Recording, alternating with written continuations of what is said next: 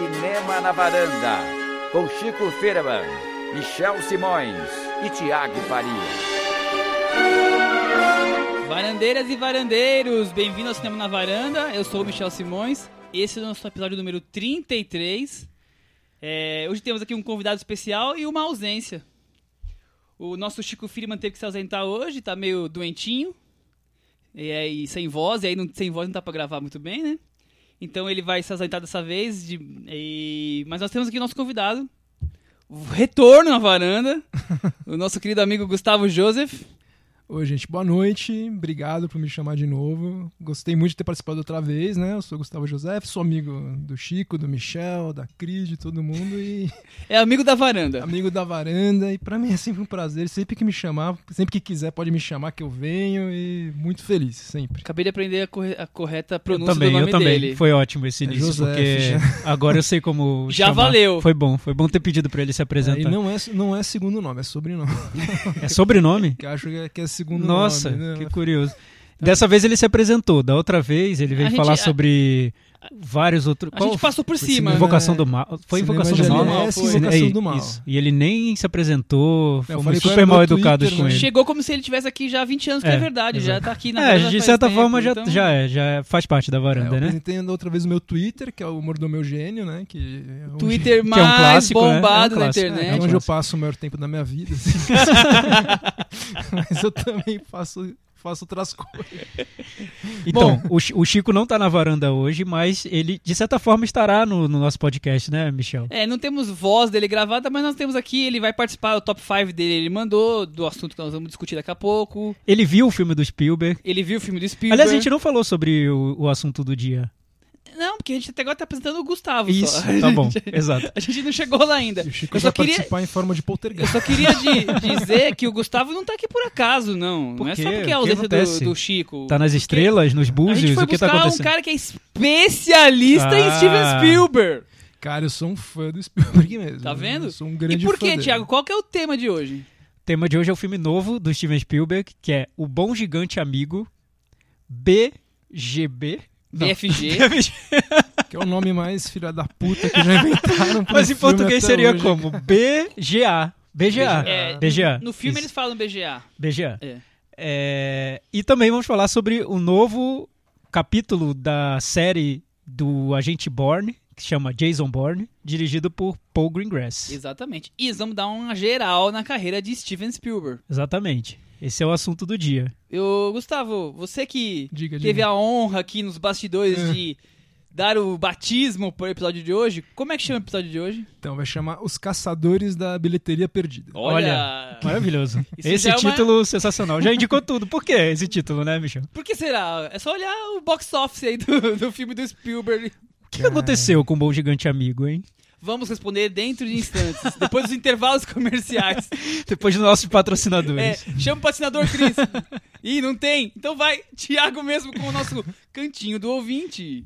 Cantinho do ouvinte. Michel não cantou também, né? Ninguém tá cantando Não, mais. acabou essa é só o. Chico que canta. A gente deixa pra É, o ele, Chico né? é insubstituível na cantoria, deixa ele quando ele voltar e canta. Isso aí. É, Lembrando que Cantinho do Ouvinte, para participar, é só deixar sua mensagem lá no nosso blog, cinemanavaranda.com. Deixa a mensagem. A primeira eu sempre leio. Sempre leio. First Independente do conteúdo. Ele É. vai ler de qualquer jeito. Sei. o que mandarem. Tenho até medo disso. vamos prometer os pornográficos, vamos com calma. Sua mãe, Thiago. Não, não, não vou ler esse. O primeiro de hoje é do Pedro Lovalo. Ele elogiou o podcast, disse que tá ótimo. Gostei bastante do filme da Ana Builaé, que é Mãe Só Há Uma. A gente comentou na edição passada. E concordo que algumas cenas são um pouco exageradas, mas acho que a maioria se justifica, tendo em vista o resultado final. Aparentemente, eu fiz o primeiro comentário. Isso aí, fez. Se alguém não postar alguma coisa nesses 30 segundos em que eu tô escrevendo. Não, ninguém postou, então seu, prime... seu comentário foi o Foi primeiro. por pouco, Pedro. Cara, Então eu queria mandar um salve pro Paul Thomas Anderson, porque eu sou fã.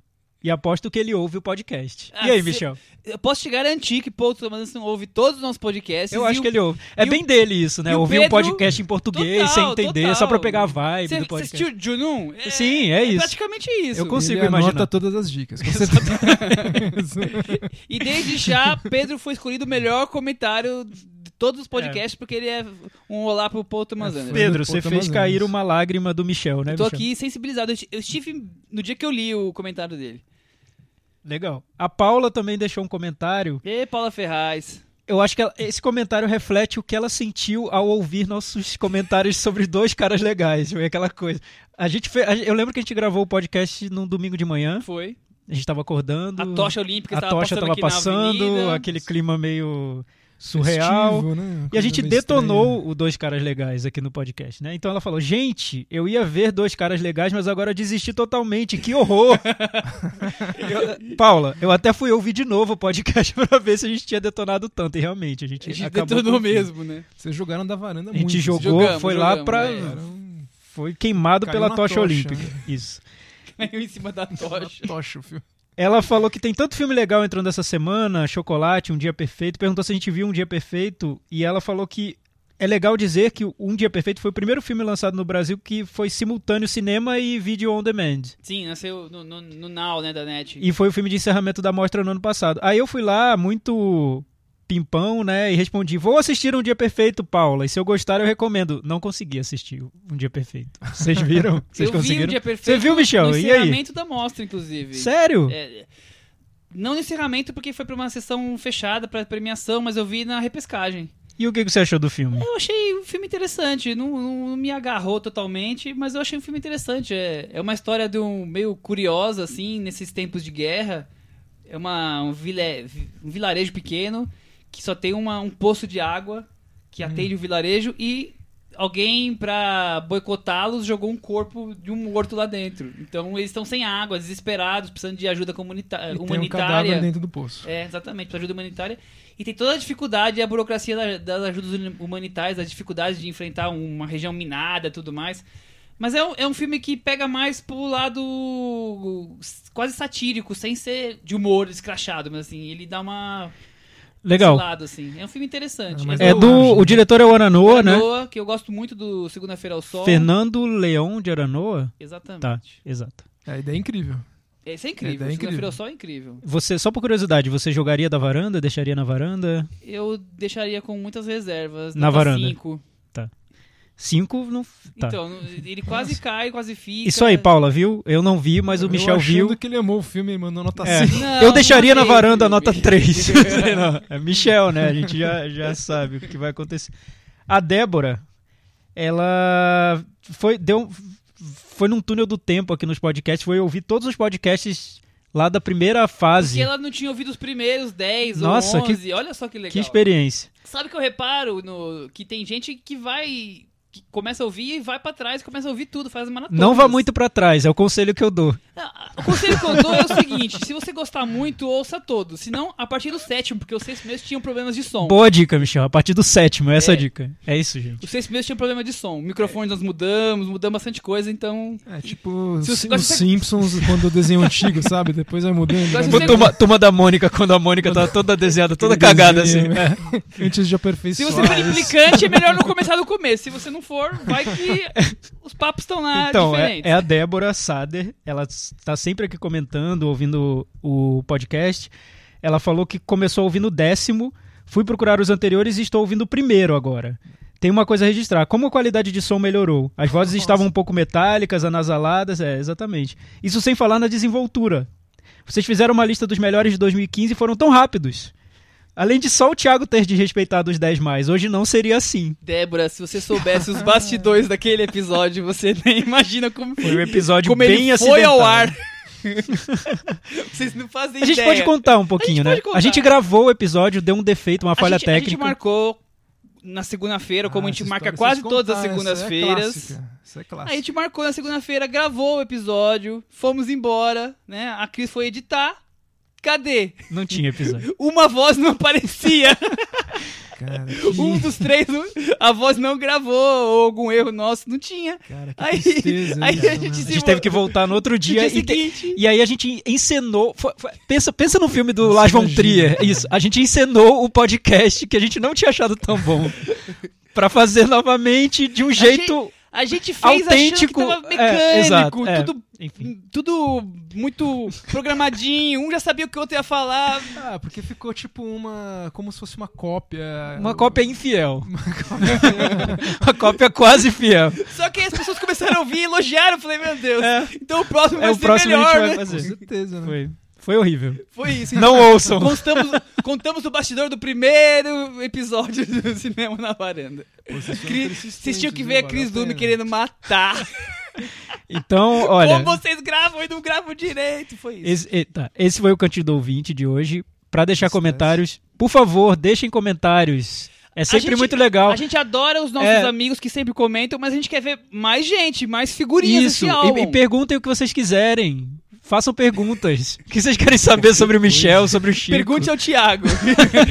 não tinha o programa do, do no MTV do cara lá, do sexólogo? Pergunte ao Ah, Thiago. Jairo Bauer, Jairo Bauer. É, vale, pergunta sobre sexo, Thiago sobre qualquer coisa, tudo. mercado de Mas trabalho, desemprego. Falar alô, tem que falar alô, Cristina. Isso. Alô, varanda. Alô, varanda. É, Alô, deixem varanda. comentários cinemanavaranda.com ou no nosso Facebook, na nossa fanpage no Facebook, Cinema na Varanda. Também temos no nosso Twitter. Twitter, arroba Semana Varanda. E E é isso? filme, filmou, Letterboxd. Nós estamos aí nas, nas redes sociais de cinema também. Snapchat do Michel. Snapchat temos? não tenho, eu não tenho. Ah. Futuramente no YouTube, né? O Só se você con- con- con- conquistar alguém aqui sobre o YouTube. Vamos, vamos seguir o, o ritmo normal. Gente, Steven Spielberg. Steven Spielberg. É... Primeiro dado, não é um dado, é uma estatística que eu mesmo inventei. Vocês acham que 9 em cada 10 pessoas, se você perguntar o nome de um diretor de cinema, a pessoa vai falar Steven Spielberg? Aquelas pessoas que não com- acompanham o cinema assim como a gente acompanha, que sabe o nome de diretor, de diretor de fotografia e tudo mais. Sim, é, é possível. É o nome que todo mundo conhece? Eu acho que sim. Minha sobrinha de 8 anos conhecia. Então, por quê? Steven Sabe uma Spielberg? Lembrança que, ele eu tenho do Steven Spielberg? Início dos anos 90, até meados, assim, dos- meio dos anos 90. Todo filme que passava na Globo, anúncio de filme da Globo e tal, o único nome de diretor que era citado era Steven Spielberg. Então, sempre que falava um filme dirigido por, era Steven Spielberg. Nunca tinha outro diretor. E quando era produzido Sim, por Steven produzido Spielberg, também. também. era citado. Então, pra você ver o, o, o poder de, de influência dele no, Ele conseguiu no nosso transformar mundo. o nome né? dele numa grife pro público. Exato. Público médio, público geral. Pra muita assim. gente que nem sabia o que seria um diretor, né? Um dia eu lembro que eu entrevistei o, o Jorge Furtado, na época do Homem que Copia- Copiava, e ele contou uma história que teve uma, uma pessoa que falou: Nossa, você é diretor, por que, que o nome dos motoristas aparecem tão em destaque no fim do filme? Ele, não, diretor não é o motorista, é o cara que tá lá, comanda a equipe do filme. Tá. Então, pra muita gente, muita gente nem sabe o que seria um diretor, né? E no caso do Spielberg, ele virou o diretor. De, de grife popular, Ah, e enfim, todo mundo sabe quem é. história do Spielberg, né? Ele foi meio que um garoto prodígio, né? Um cara que fez um blockbuster muito jovem, né? O Sim. Tubarão, ele fez com 20 e poucos anos, né? Um filme que foi o maior bilheteria da... Na época era o filme de maior bilheteria de todos os tempos. E né? hoje é considerado um dos filmes que inventaram o O, blockbuster, né? o cara fez isso com 20 e poucos Exato. anos. E, e tem, mais, tem muita lenda urbana do Spielberg também, que ele trabalhou escondido, fingindo que era um executivo da Universal. Que era uma lenda, assim, que o Spielberg trabalhou assim de office boy. escondido. Não, não é verdade. Ele trabalhou, tipo, contratado na Universal, mas ele começou muito cedo lá, fazendo telefilme, né? Encurralado, que a gente vai falar depois, mas. Ele é tão prodígio que ele, adolescente, ele filmou um filme em Super 8 chamado Fire, Firelight, Firelight, que virou contatos imediatos. que depois passou em- no cinema, que o pai ou algum parente dele alugou um cinema pra passar o filme do Super 8, que depois não tem disponível, que é eu um filme saiba. de 140 minutos. É, então, é um adolescente. E depois que ele foi fazer a carreira pra TV, Ah. cinema e tudo mais. Esse filme Quer virou dizer, antes contatos imediatos. antes dele grau. cursar cinema, depois ele fez algum curso relacionado, faculdade, alguma coisa assim. Então é assim, então, impressionante é, carreira a gente dele. pensa no, no fim dos anos 80, início dos anos 90, no Steven Spielberg como um nome sempre cercado de expectativas e meio que infalível até na- nas bilheterias, salvo algumas exceções. É, pulando agora é, alguns anos e chegando a 2016, a gente, a gente tem um filme novo dele, O Bom Gigante Amigo, que é um, um fracasso de bilheteria, né? Total. Foi fracasso. recebido- absoluto de Prim- primeiro filme dele pela Disney, ele, ele até falou isso com muito orgulho, que finalmente Sim. fez um filme pela Disney. Foi lançado na mesma semana do Procurando Dory, ou seja, a própria Disney deu uma leve sabotada no, no filme. filme dele. E foi recebido de um jeito muito frio, como jamais um filme do Steven Spielberg seria recebido no início dos anos 90. Sem o nome no pôster, né? Sem o nome no pôster. Sem o nome no pôster. Não é falou, um acabou filme de. Spielberg- Steven Spielberg. É da Não. Disney. É um filme da O Disney. FG da Disney. O que, Impressionante aconte- que, que- que aconteceu com Steven Spielberg? Ah, primeiro que não dá pra acertar todas, né? Ou então, no caso dele, dá pra errar várias, né? Que eu acho que ele acerta bastante, mas ele erra bastante. Ele é muito prolífico, né? Ele Porque ele, ele é muito corajoso, filmes. ele, ele se arrisca, ele inventa, ele, Ele vai a quebra coisas cara. novas, ele, ele não tem É, é, medo. eu, eu li uma entrevista dele sobre o Bom Gigante Amigo e ele diz que a ideia, sempre quando ele começa um projeto, é fazer um filme que ele não tinha feito. É, e que nesse caso, o que o atraía no filme era que era um- uma fantasia, uma fábula sobre conversas, assim, conversas entre personagens, personagens que se conhecem conversando. Realmente, isso tem no filme. É a melhor É, parte do filme, Sim, é, é o mais interessante do filme. Mas é, eu não sei, eu, eu, eu, eu fico em dúvida se ele, ele. Eu noto essa intenção dele de sempre fazer algo diferente, só que eu não sei se ele tá acertando nessas escolhas dele e se ele tá à altura do que ele quer fazer. Eu, eu acho que Apesar ele... de ser um, um diretor super experiente, Então, ele é um tecnicamente super experiente, impecável. Ele, ele domina a arte de entreter, digamos assim. Eu acho que isso é, é Isso inegável, né? Mas eu acho que ele tem algumas obsessões ou alguns estilos que acabam em alguns tipos de filme não funcionando bem. Ou, ou pesando demais nas tintas, digamos assim. A coisa ficando melodramática demais ou fofa demais. E aí você não consegue. Ele cai na própria armadilha dele mesmo. Então tem filmes dele que vão muito bem e filmes que, que são. Talvez fracasso de bilheteria alguns, mas fracasso de crítica vários. Então.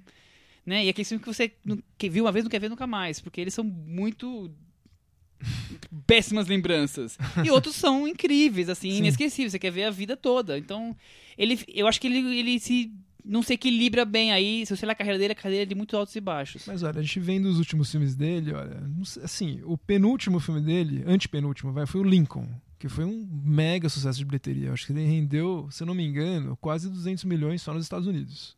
E ganhou, ganhou uns dois Oscars, ganhou Oscar de melhor ator. Foi um filme de muito prestígio. Sim. Estourado de, Sim, de, sim, de sim. crítica. Mas antes teve As Aventuras de Tintim e Cavalo de Guerra, É, Cavalo de que Guerra não foram é um dois dos- filmes que emplacaram, um dos né? piores filmes dele, na minha opinião. Acho que é um filme que deu tudo errado, assim, deu chabu. O Tintin Uhum. eu não gosto, não gosto muito, mas também não acho tão ruim. Mas o Ponte de Espiões, que ele fez depois do Lincoln, foi um filme de prestígio também. Foi indicado ao Oscar de melhor filme, ganhou um Oscar, Ganhou um de Oscar. ator coadjuvante, de... deu dinheiro. Não deu muito dinheiro, mas assim, foi um filme barato que se pagou, né? Mas assim, esse BFG foi um fracasso que épico, né? Foi um mega fracasso. Tipo, tanto Mas que o- falam muito, né? É, eu eu acho, acho interessante a gente decidiu aqui falar um pouco sobre esse Spielberg Dos desde anos 2000 é, nos anos 2000, a partir do Inteligência Artificial. Eu noto que são ele fez vários filmes nessa época. São quantos, Guga? 16. 16 filmes. Tem, tem ficção científicas, tem, Tem, tem, de aventura, tem vários gêneros. Tem filme de fim de mundo, Sim. tem os filmes sérios dele. Mas assim, com algumas Não, desculpa, exceções. são acho- 16 não, são 12. Eu São falei 12, errado. Aqui são são, 12. 12. filmes em 16 anos. Ah, sim. 12 Uhum. filmes e 16 anos, muita coisa. Tem, tem filmes. Acho que tem o Guerra dos Mundos aí no meio, Tem né? Guerra dos Mundos. Que seria um filme mais com perfil blockbuster. Só que eu noto que é, um, é uma, uma época em que ele fez muitos filmes de prestígio, né? Muitos. E eu lembro que nos anos 80, 70 e 80, ele meio que ele tentava um pouco alternar o filme de prestígio com um filme bem popular. Uhum. É, e muitas vezes o filme bem popular não era necessariamente é um filme cotado para ganhar o Oscar. Ah, mas eu acho que ele até agora ele faz isso. Essa mesma década você vê, tem Prenda-me se for capaz, tem o Terminal. Então, mas São mesmo tons bem populares. é engraçado, mas, mas mesmo Prenda-me que se for capaz e o Terminal, eu noto um certo uma ambição ali de prestígio no filme, sabe? Não, não, sim. Pro- é, não sei, eu não- al- algo ali nesses filmes me Não chega a ser o Capitão Gancho. Eu não sei se ele perdeu essa sintonia com o popular, o popular mesmo, de verdade, Uhum. ou se, se ele ou se ele já faz filmes pensando num outro tem um, um outro uma outra ambição ali de ganhar prêmio e agradar a crítica, não sei. No- no- no- é, é é difícil pra mim entender muito bem o que, que aconteceu com ele, porque ele inventou o blockbuster nos anos 70, dominou os blockbusters dos anos 80 e foi se distanciando um pouco desse formato do blockbuster. Apesar de ter produzido filmes como Transformers e tudo, ele Jurassic próprio World, né? A maior Jurassic bilheteria do ano World, passado. Sim, né? uma bilheteria do ano passado. É, os filmes que ele dirige, ele são um pouco, até tem um pouco de uma sensação de um cinema moda antiga, um cinema antiquado, de propósito até, um cinema que não é mais feito hoje. Alguns filmes ele quer imitar, tipo John Ford. Exato, eu não sei. É, o ele que tem acontece? os colaboradores dele são na casa dos 80 anos, né? O, o editor dele, que é o Michael Kahn, que faz a edição de todos os filmes dele desde os anos 70, do Contatos Imediatos. Ele edita numa moviola. Sério. Tipo, ele não usa Os muito- equipamentos atuais. usa- os, os assistentes usam, mas ele gosta de ficar na moviola com o Michael Kahn, porque ele diz que é o método dele. O John Williams, que faz as trilhas, ele usa papel e caneta pra fazer a trilha. Ele não usa computador. Então, os colaboradores dele são... É, Ele é curioso isso, porque de- o produtor Spielberg tá aí A mil antenado com o que Antenado. acontece e o que dá dinheiro. Só que o diretor Spielberg já parece que tem um outro método, Ele assim, foi parece que tem outro resistente tempo. com o DVD, lembra? Que ele Sim. era resistente com DVD, resistente com o uso de digital pra filmar. É, é, Mas é também a gente não sabe até que ponto o produtor Spielberg se envolve nos detalhes do detalhe, né? Ou se ele gosta da ideia e tá bom, uma equipe vai, vai acompanhar a produção desse. Eu acho que nos anos esse 80, filme. pelo menos, ele E eu vou emprestar o meu, meu né? nome porque o meu nome vem de bilheteria. Não sei até que ponto mas ele acaba, se envolve. mas acaba é, Porque também, se você você, acaba se envolvendo. Assim, se você adianta. olhar, tipo, anos 80, é muito nítido que os filmes que ele produziu tinha dedo dele ali. Com certeza. Os Goonies, De Volta ao Futuro, porque os filmes tinham um pouco da cara dele, de alguma forma. É, foi meio Por que mais que tivesse a cara de quem dirigiu também. Os de agora, é muito parece ele colocou dinheiro lá e tá e pensando no nome dele. Tipo, Transformers. O que, que tem de Spielberg no Transformers? A não ser coisa grandiosa, assim, efeitos especiais. Mas assim, não tem a, a coisa é, dramática, a coisa doce. Não tem nada disso. Mas isso eu percebo que talvez tenha sido uma coisa meio que um aprendizado do diretor Spielberg pro produtor Spielberg. Eu acho que o primeiro grande filme que ele produziu e não dirigiu foi o Poltergeist. Sim. Que é um filme que o Spielberg meio que fagocitou, engoliu o Toby Hooper. né, que é um, eu acho um excelente diretor. Eu sou muito fã do Toby Hooper, acho a filmografia dele incrível, fez muita coisa boa. Mas o Poltergeist, o Spielberg produtor, engoliu o diretor. E eu percebi que nos outros filmes, o Spielberg diretor, o Spielberg produtor foi deixando os outros diretores, talvez por conta dessa experiência do Poltergeist, que acho que não foi uma experiência feliz para pro Toby Hooper, nem pro próprio Spielberg, ele foi cada vez mais se afastando. Então eu percebo hoje mesmo que os filmes produzidos pelo Spielberg não tem mais aquele toque do Spielberg como tinha antigamente. Eu não sei se ele quer ser um outro diretor. Assim. Ele produziu alguns filmes do Clint Eastwood. O Lincoln, eu noto uma ambição de, de um filme clássico. Né? Sim. O Ah, Cavalo de Guerra, Espiões, nossa, Totalmente. Ponte de. Espiões. Eu acho legal. Totalmente, eu gosto do Ponte de Espiões. Acho bem resolvido. Eu- o, que, o que eu acho curioso. Mas eu, mas eu não sei se ele, ele tem essa ambição de eu, esse é o diretor que eu quero ser. E não, eu não quero mais ser o Spielberg que eu fui, assim, nos anos 80. E isso, se quiserem fazer, eu vou produzir, vou colocar dinheiro, mas, Ah, mas não é o bom tipo isso, de filme que eu cara. quero fazer. Eu acho a pior coisa. Tipo, Não sei, Thiago, porque ao mesmo tempo ele faz Indiana Jones. É verdade. é, o Indiana Jones mas, mas sabe o que, que E vai eu- fazer mais um. Sabe o que me impressionou quando eu vi o Indiana Jones e o reino da Caveira Super Xuxa contra o. Baixo Astral? É. O reino da, da Lua de Cristal. Tá vendo? Então, o que, coisa o que me assim. impressionou é que no, no filme todo tinha uma, uma, uma atmosfera muito à moda antiga no filme. Até no, na, na fotografia que foi usada, na trilha sonora, era a tudo... caricatura dos, Parecia dos- um filme dos- antigo. Sim. Parecia um. Parecia. Até foi engraçado, porque eu falei, nossa, parece mais antigo que o Indiana Jones e a Última Cruzada, sabe? E é um filme mais recente.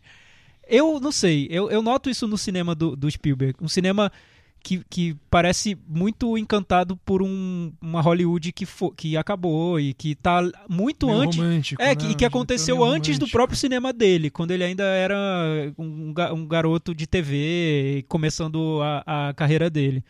Eu vejo isso, pra mim, nos filmes mais recentes, isso tá nítido.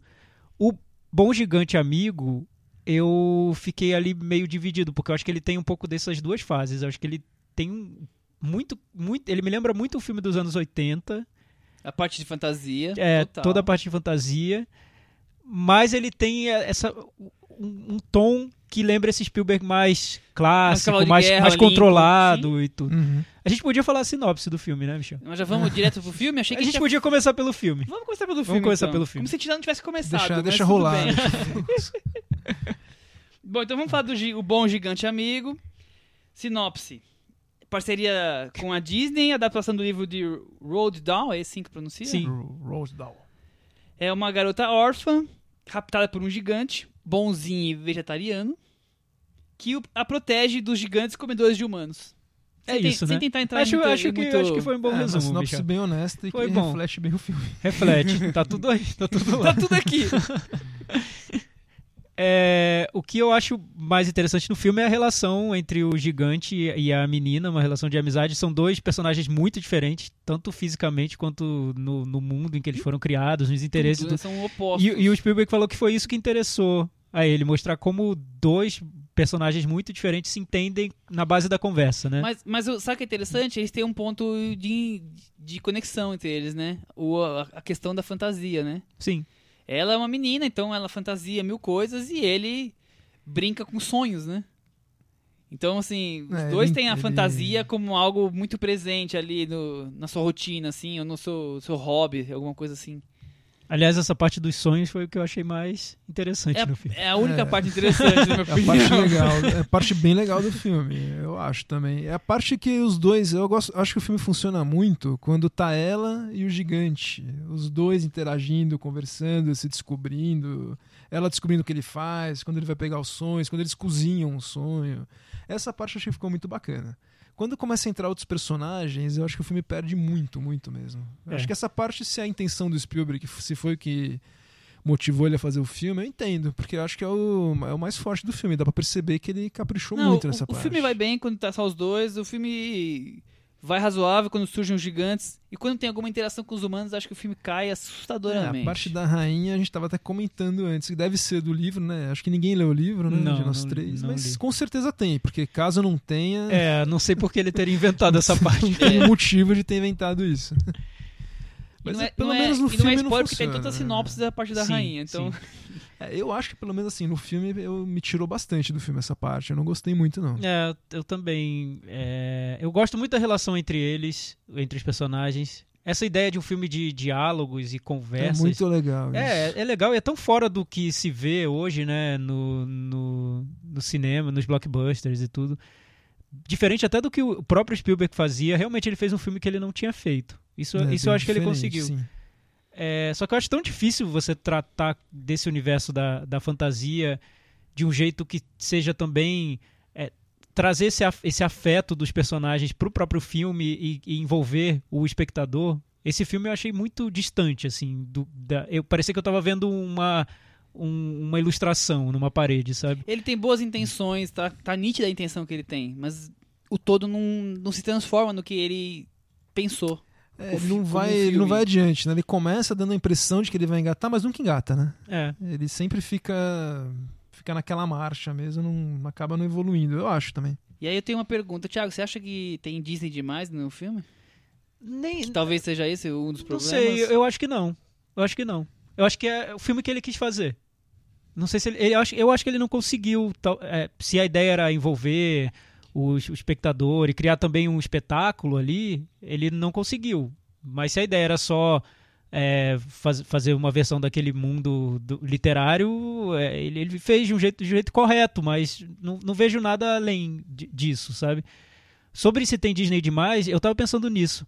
Tava pensando, o que seria o Spielberg de hoje se ele tivesse sido o diretor de blockbuster do- dos anos 80, nos dias de hoje? Talvez ele, ele tivesse dirigido um filme da Pixar, por exemplo. Pode Sim, ser, ah, sei lá, sim. Toy Story 3, dirigido pelo Spielberg. Seria, Uhum. porque ele ganharia muito dinheiro, faria um filme super popular, conseguiria manter esse diálogo com um público enorme. O que eu vejo é que nem sei se o Spielberg está interessado em manter esse diálogo com um público enorme, que ele sabe que existe, que seria o público do Transformers. Eu não sei. Eu fico com a impressão de que ele faz um filme para um público que é diferente da massa mesmo, que Eu, vê, eu acho que vê ele quer, blockbuster. ele quer deixar um legado. É, eu acho que ele quer ser importante Sim, como diretor. Ele quer também. deixar Ah, um sim, legado marcante. Só que ele não, talvez não esteja percebendo que ele já deixou o legado. Sim, E Sim. que agora ele tá, em muitos casos, metendo os pés pelas mãos. E sabe, é curioso, agora esse filme foi lançado exatamente no momento em que a série de TV mais comentada, Stranger, Things, Stranger é uma Things. homenagem a vários filmes que o Spielberg fez ou produziu nos anos 80. Sim. E eu acho que é uma série que. o que a série provoca no público ele não tá conseguindo provocar com os filmes dele. Ele, Que é, essa, que é esse entusiasmo, né? Essa vontade, essa, esse, encan, esse encantamento pela fantasia né? que a série provoca, com as referências do Spielberg, ele não consegue provocar mais. Porque ele quer criar algo novo pra, pra uma nova juventude. E o, quem dá, dá certo é quem pega o que ele criou 30 anos atrás pra essa juventude atual. Eu, é sim, Pois também. é, é, é- é estranho isso. Mas Mas eu acho que vai além de das simpli- simplesmente das referências. Tem a ver com um pouco com é algo inexplicável. Não, não, não daria, acho que não é tecnicamente explicável. sim. O Será? Spielberg hoje, ele tem se- quase 70 anos, ele é uma pessoa mais velha. Eu acho que a pior coisa para um diretor de cinema é ele virar uma caricatura dele mesmo. Tipo Sim. o Dario Argento. Que é um diretor que eu gosto muito de alguns filmes que ele fez nos anos 70, o, o Deep, Deep Red, Prelúdio para Matar, Suspiria, o Tené. Depois do Dario Argento, ele ficou virando, ele virou uma, um arremedo do que ele era, porque ele fica fazendo o mesmo filme toda vez e muito mal. É, isso é uma coisa que o Eu Spielberg ia não ficar faz. muito triste se eu visse o Spielberg fazendo De Volta para o Futuro 10 ou ficar... Tudo bem, ele fez Indiana Jones agora, mas acho que foi uma concessão que ele fez. Mas assim, eu acho que é legal ele tentar se reinventar e toda vez que ele for tentar fazer alguma coisa nova, ele vai quebrar a cara. Eu acho que depois de um filme ruim do Spielberg, costuma vir um bom. A maioria É. das vezes, assim, tipo, depois de um, sei lá, de um Hulk, vem um Jurassic Park e uma lista de Schindler. Depois É. de uma Amistade, vem um Soldado Ryan. Vem um Inteligência Artificial. Depois, no Terminal, vem um Munique. Acho que é bem capaz de é voltar, viu? Ele tem tanto. Ele é tão Ele é criativo que prolífico, ele. cara. Sabe, ele erra um, acerta o outro, erra dois, acerta três depois. É, é, ele vai, Ele vai já tá indo. com dois filmes encaminhados, né? Vai ter um. Que, um eu, eu li um livro que chama Ready Player One, não sei se vocês já leram, que vai sair ano que Não. vem. Não. Então, é um timing, eu acho que é todo errado também, porque ele é muito anos 80, que é uma coisa que o Stranger Things está fazendo agora. E vai ficar pronto em 2018, quando já vai ter passado essa. Já vai estar na terceira temporada do Stranger Things. É, eu acho que. Mas eu acho que assim, eu percebo que talvez ele tenha perdido um pouco esse pulo, sim. Mas eu acho legal ele, ele tentar fazer coisas diferentes e eventualmente ele vai quebrar a cara. Não dá pra ele fazer só sucesso, né? Queria aproveitar a deixa aqui do Gustavo e fazer uma pergunta pra vocês. Quem é você? Quem é você que entrou aqui na linha? Quem é você que Oi, leitora? Alô? Quero O Wayne. pessoal da produção, Quero Lane. O pessoal da técnica tem uma pergunta aqui, o staff da técnica. Quero produção, não, é produção, o- se deixar entrar qualquer um aqui. Como é que é o menino do Stranger Things? É Billy. É eu? A Fala Cris não, não fez. É Fala 11? Cris, É 11 Mas na ela linha? parece que preparou uma pergunta de última Will? hora. Tá, Não, tem a ver com isso que o Gustavo tava falando. Os próximos dois filmes do Steven Spielberg, é, eu anotei até aqui o nome aqui, é, o Red Player One, Que é um livro que é o livro, né? muito chato. e que tem a ver com ficção científica, e o, o outro, que é o Edgardo Mo- Mortara, vão ter o Bom Gigante Amigo, que é o Mark Rylance, Mas que o- já tava com ele no Ponte dos Espiões. É a nova, o novo É o fetiche novo dele. fetiche É o novo Tom Hanks do Spielberg? A É. gente já tava até relembrando que isso já começou lá no Richard Dreyfuss, com o Tubarão, com Contatos Imediatos, com Além da Eternidade. Passou pelo Tom Hanks, né, que é do Soldado Ryan, do Terminal, e agora mais recentemente do Ponte dos Espiões, e o próprio Tom Cruise, que foi o Minority Report, um dos meus favoritos do Spielberg, e o Guerra dos Mundos. Ela entrou no ar aqui só pra falar essa frase. Fala, Cris. Falou. Falou, Cris. Mas que é um filmaço. É mesmo, muito Chris, bom, Também é um realmente. dos meus favoritos. É, não, e eu acho, eu acho curioso, achei curioso porque todos esses filmes que ele tá fazendo, vai fazer com o Mark Rylance, um não tem nada a ver com o outro, mas ele vai dar um jeito de encaixar o Mark Rylance. Eu, eu é não legal, fui atrás é pesquisar, uma- mas eu acho que ele se encantou pelo Mark Rylance e vai fazer um filme atrás do outro. deve agora. ser. o cara deve ter ser uma uma musa, pessoa assim, acessível. Tá, tá, tipo, inspirando ele. Legal, É. legal isso, pô. O Scorsese teve essa fixação com o DiCaprio Ah, tempo, verdade. e rendeu coisas boas, eu acho. Verdade. Mas a gente ia falar sobre o Mark Rylance.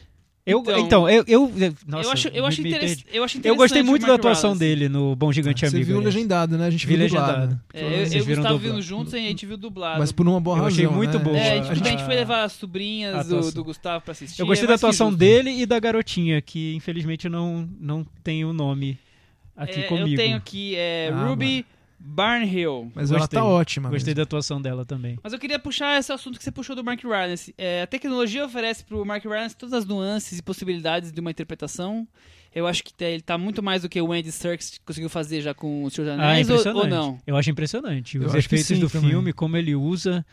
É, E é de uma maneira é até perigosa, porque ele não exibe, exibe muito esse feito tecnológico do filme. Então, não é, da- não é aquele tipo de filme que se mostra ah, mostra como ele conseguiu ser fantástico, impressionante, efeitos maravilhosos. Tá tudo tão integrado a a fábula, a ação, que você às vezes nem percebe como é impressionante. É, ele o simplesmente tá lá dos o efeitos. gigante, É. né? Não, a sensação Existe. que dá é que o Mark Rance virou um gigante Sim, pra fazer as é, filmagens, é, é, isso. Eu achei Então, incrível, convincente. é incrível, é incrível. Muito convincente. Isso é um grande mérito do filme, eu acho. É a coisa que mais me chamou a atenção. Além, claro, da relação do- dos dois, assim, eu ficava assim espantado, vendo, nossa, que perfeição, como é que conseguiu fazer algo tão incrível assim? É, acho que foi a melhor performance assim que eu vi desses motion capture Foi, foi, achei também. desse filme agora. Por outro lado, ele me parece tecnicamente, tecnicamente perfeito, irrepreensível e chato. Sim, é, chato. é porque eu acho que o Spielberg comete esse, esse erro, entre aspas, em algum dos filmes dele, que é ser tecnicamente impecável e frio, né? Sim, Uhum. é, cuidar muito da parte técnica, como se isso fosse garantir o, O sucesso. tudo no filme, né? E não, não é sempre. É- Era o que eu tava falando sobre o que é difícil de explicar, que, que tem muito a ver com o ritmo do filme, com escalação de elenco, com os diálogos, e que é, tem ali uma combinação, uma química que às vezes traz esse um entusiasmo para o resultado que nenhum diretor tão experiente como o Spielberg às vezes consegue. Pois é, né? É, tem algo de difícil explicação. Por exemplo, o que ele conseguiu no, no Prenda-me Se For Capaz, que é um filme que flui, É um filme que é uma leve, maravilha, né? é, que tem uma leveza ótimo, e que você... quando eu assisti, eu falei, não acredito que é o né? Spielberg agora fazendo esse filme, né? Tá, um filme tão, tão leve, né? E aconteceu, não sei, uma conjunção de fatores. Cinema é isso, não é só um, um diretor, né? Você tem vários fatores ali que às vezes fogem do controle dele. É, E por que, que eles têm essa mania de ficar fazendo filme sério no meio dos. de tempos em tempos aí? É, é essa perseguição por Eu acho que agora ele tá fazendo premiações? muitos, assim. Nessa fase dele, a partir de, do, do início dos anos 2000, são vários, né? Que ele tem, ele tem feito. É, a praticamente, maioria, né? praticamente um sim ou não, né? É, o Spielberg eu acho que ele quando ele se dá muito mal, mas assim muito mal mesmo quando ele faz comédia. Eu acho que são os piores filmes dele são as comédias. Ele é muito bom de usar o elemento cômico como um tempero assim. Então os filmes dele costumam mesmo, até a lista de Schindler tem alguns momentos engraçados, tipo com humor negríssimo, mas tem. Agora Eu não lembro muito bem desse jogo. tem, tem, Tem uma horas referência do, do Lista de Schindler no Bom Gigante Amigo, né? O casaco, da, o casaco vermelho da garota. Não, é uma- casaco vermelho, sim, sim, eu não é tinha uma- pensado é nisso. uma mas referência. Total, é uma referência. Total, mas, mas eu, eu gosto das comédias dele. Eu gosto do terminal, assim. Eu Nossa, acho com esquecível. mas eu acho é, ele- o terminal eu eu, eu não, curto. Eu acho assistível. Eu gosto muito do Pedro Se For Capaz. Eu acho um Mas eu baita acho comédia. Eu acho um filme mais. É um mais- filme de, Ah, ele de perseguição. É um sarro aquilo, né? É. Ah, eu não enxergo, eu não enxergo, eu não enxergo como uma comédia, assim. Comédia eu penso no Terminal e no 1941, que eu acho É. que são. um pouco desastrado mais- também. É um dos poucos que eu não vi, 1941. É, vale a pena conhecer pra ver um desastre filmado. assim. Mas não sei. Bom, vamos pra Metavaranda, Meta varanda, então. BFG. Ah, mas, bom, então, eu, minha nota é 5. A minha também, 5. 5. O Chico mandou a nota dele, porque ele viu o filme, nota 5. O que o Chico tem a dizer sobre esse filme, Michel? É, o Chico tem a dizer o seguinte: ele acha que o maior problema do filme é que talvez esteja preso a um modelo de história que hoje funcione menos. Além disso, militarismo e fábula não são muitos amigos, né? É, ele tá É falando, ele ele tá falando recado. do terceiro ato bem complicado desse filme, né? Ai, é, né? é, é Aliás, a gente, nem, né? a gente nem falou do- de um detalhe que está sendo muito comentado sobre o Bom Gigante Amigo, que são as piadas de peido. Sim. Ah, Várias desagra- piadas de peido.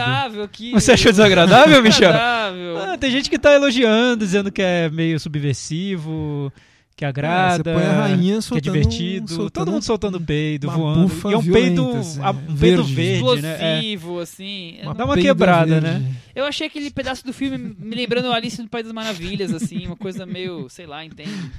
Não, eu acho que a ideia é boa. É que o problema é que aquele, aquela, aquele final com a rainha, pra mim, não funciona mesmo. E, inclusive o peido. Eu acho que não funciona. Acho que o primeiro peido no filme é bom e o segundo é, é over, né? Ah, você contou. a Eu acho que o primeiro peido do- dá uma quebrada. Você falou, opa, oitavo." peido! Nossa, eita. Não, Aí é um o peido segundo. que brilha. é um tá? peido peido brilhante. Ai, meu Deus.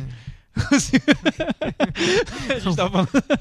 Bom Tá- peido amigo, pra chamar o filme Boa flatulência, amigo. É o... PPA. Eu acho que é como o Spielberg deve estar se referindo a esse É, a gente filme. tava falando sobre humor no Spielberg, né? Acho que é isso, né? Acho Spielberg sim. tentando fazer comédia. Tava, tava ali. Eu imagino escondido. o Spielberg dirigindo essas cenas, deve ter sido di- divertido. É, ele, é, ele deve ter. Um peido ter tecnicamente ideia- impecável, é, aqueles um peidos. peido- É. Imagina ele dando pros técnicos de 80 É. anos, sei lá, que era um peido. Eu quero um peido perfeito. esverdeado, peido flondoroso, um peido esplendoroso. Não, e o, o John Williams escrevendo a trilha É, no papel. a trilha do peido, o peido. momento eu fiquei do com a peido. sensação que Tema era um do peido. peido Tema de do quem peido. acabou de tomar sucos de frutas gummy. que sai explodindo, cheio de energia. Mas é por aí. Agora, eu, eu, eu não posso deixar de comentar. Eu comentei com, com o Gustavo depois da sessão, com a Cris também. Pra mim, o grande, grande tchan do filme é o, o gigante tomando chá e cuspindo, que, que chá de britânico é ruim pra caramba, né? É. É, Coisa tá horrorosa uma- aquilo. Uma gusparada boa, né, galera? E logo depois tem as cenas do peido. É inesquecível esse momento, Michel. Bom, Thiago deu 5, Chico deu 5, Gustavo deu 5. Minha nota dele é 4. Com isso, no Metavaranda ele tem 48. Então ele cai da varanda. caiu. Foi o Michel que jogou o gigante Fui da varanda, eu que né? joguei, né? Foi. Tudo bem. Michel derrubou o gigante da. Vou carregar o peso desse, dessa queda aí de Spielberg. Ele saiu Afinal- voando com um peido. Afinal, eu, eu que não tô deixando ele ter Verde. boas bilheterias, né? No final das contas é isso. Mas né? isso é uma coisa que a gente não falou muito, mas eu queria. Vocês acham que é culpa do marketing do filme? Que eu achei. É, também pode ser. Eu o, o acho trailer que- eu achei muito fraco. Não tem como você fazer um filme de 140 milhões que não é visto. Pois né? é, pois ele é. pode ir muito mal, mas assim, na primeira semana ele tem uma bilheteria boa e cai, né? Pode cair dras- drasticamente. Esse filme eu falei, meus sobrinhos não quiseram ver esse filme. E, Falei, e sabe o que eu achei do trailer? casa, eu, eu acho, né? eu acho que uma solução teria sido esconder toda a parte mais com os gigantes, Eu acho também, a segunda um metade, mistério é fazer um mistério. E o do trailer é o contrário, o trailer já mostra tudo, mostra vários gigantes, fica o trailer inteiro nisso. Então, o Spielberg fazia isso bem. Ele escondia o tubarão, Fazia. escondia os Nossa, dinossauros. No trailer do Exato. Jurassic Park não mostrava os Não, dinossauros. Exatamente. devia focar na parte dos- da fantasia. E a gente tava falando sobre essa. Eu falei sobre essa história do Spielberg tecnicamente impecável e às vezes frio. Isso me lembrou do Tintim. O Tintim, eu, era- eu era super fã do Tintim. Eu lia as historinhas e tudo e eh, ficava super envolvido com aquilo. O filme eu achei muito frio. E é um filme que teoricamente é legal, né? Tem Não, super. é, e muito tecnicamente impressionante Muito, também. Tem umas planos É. sequência, né? Sim. Muito legais, mas falta alguma coisa mesmo. Falta. É igual esse, é, o todo não dá um resultado bom. Ele, em partes, como o Tintin, em partes são interessantes, mas o todo, o filme, a Eu acho animação... o Tintin um pouco mais legal que esse. Eu Acho esse um pouco pior são- que o Tintin. os dois são chatos, né?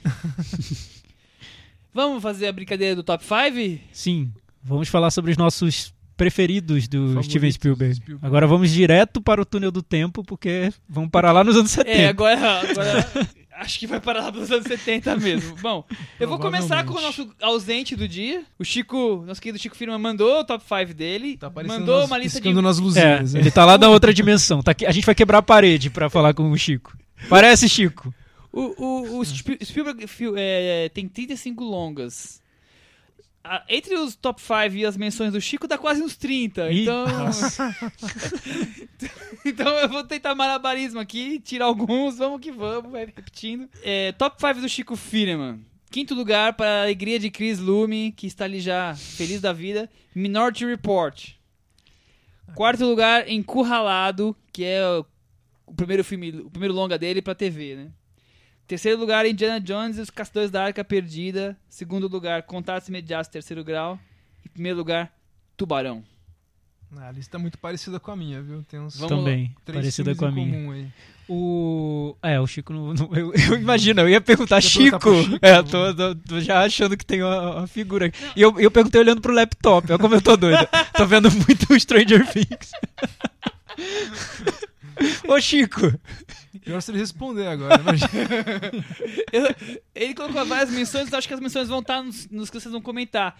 Só tem uma aqui que talvez não esteja, que ele colocou em letras garrafais. Menção honrosa.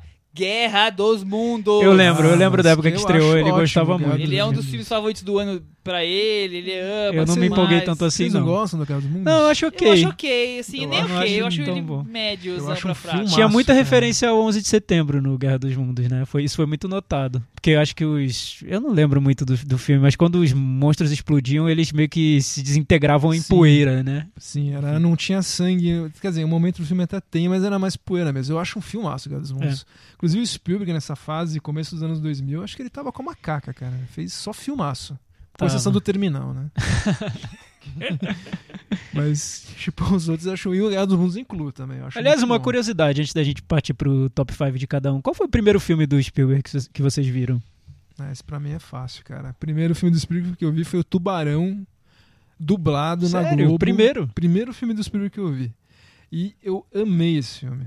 Eu achava... Porque é um filme que, tipo, a maneira que ele é filmado...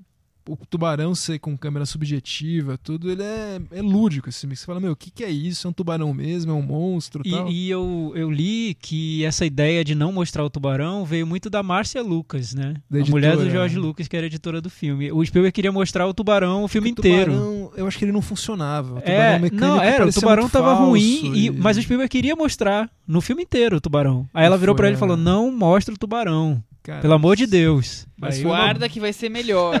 Mas então, isso é só dele ter ouvido essa ideia e seguido essa ideia já é muito bom, né? Sim. Não, mas é um também dizem a lenda que o tubarão não ficava pronto. A Sim. parte mecânica não funcionava É, e ele começou uma- a filmar, filmar e atrasar a filmagem e falou: vai assim É mesmo. uma filmagem O tubarão ficar pronto, usa. dizem, né? Eu não tenho certeza se foi o tubarão ou se foi o Indiana Jones o primeiro, que eu vi primeiro. Foi um dos Um dois. dos dois. O meu primeiro eu lembro bem também que foi ET. Porque eu não consegui ver no cinema, né? Eu era muito novinho na época. Só que saiu em VHS, foi o primeiro grande lançamento do VHS, de- em VHS no Brasil. Todas as locadoras tinham a é, pôster do ET, bandeirinha, ET em todo lugar, bonequinho.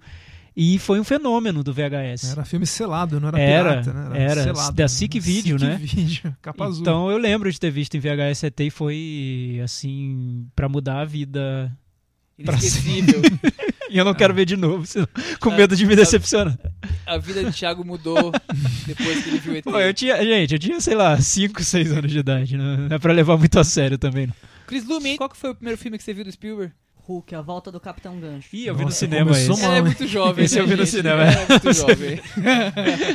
Começou, mas deu azar, hein? Vamos lá, Gustavo? Top Pro 5 seu Spielberg? top 5? Ah, então, o meu quinto lugar é o ET. Que eu, eu vi também quando era criança, mas eu revi recentemente. Olha, eu não me decepcionei, Thiago. Pelo Sério? contrário, eu gostei muito de ter Nossa, visto. Porque eu vi vamos hoje- rever ET. Eu, eu revi faz um ano, mais ou menos, assim. E eu percebi que eu lem- lembrava pouco, ou talvez eu nem tenha visto o filme inteiro quando criança. Sabe quando você pega Sim. só pedaços? Eu, Pega Você só- saiu correndo e foi brincar com Pega seus amigos. só uma Não. ideia geral do É, filme. eu né? acho que eu preferia jogar bola do que ficar vendo ET quando eu era criança, mas agora eu gosto bastante do filme. Cara, eu acho um filme. Foi uma revelação, viu? O filme, É. porque, por exemplo, coisas do Spielberg, do Spielberg de hoje, tipo essa fotografia que tem agora com aquelas luzes bem, bem estilizadas, já tem no ET aquilo. Parece que é um filme que foi fotografado pelo Spielberg de hoje. É impressionante ver. como Stranger Things tá cheio de coisas do ET, cara. Tem de várias coisas, mas do Demais. ET é muito. E ele é filmado muito do ponto de vista da criança e é um filme naquela tradição de coming of age, assim, tipo Sim. de uma.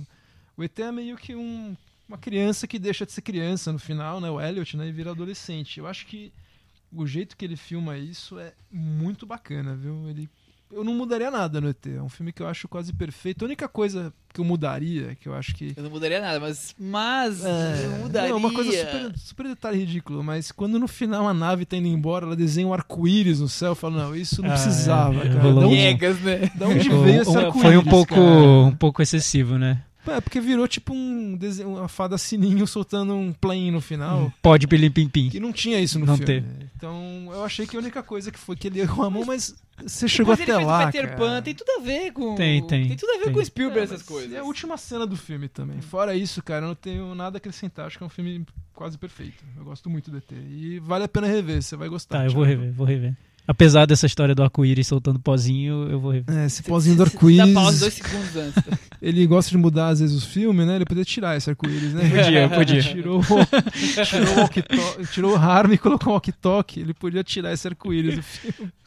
Ó, o meu quarto lugar é um clássico também, né? É o Caçadores da Arca Perdida.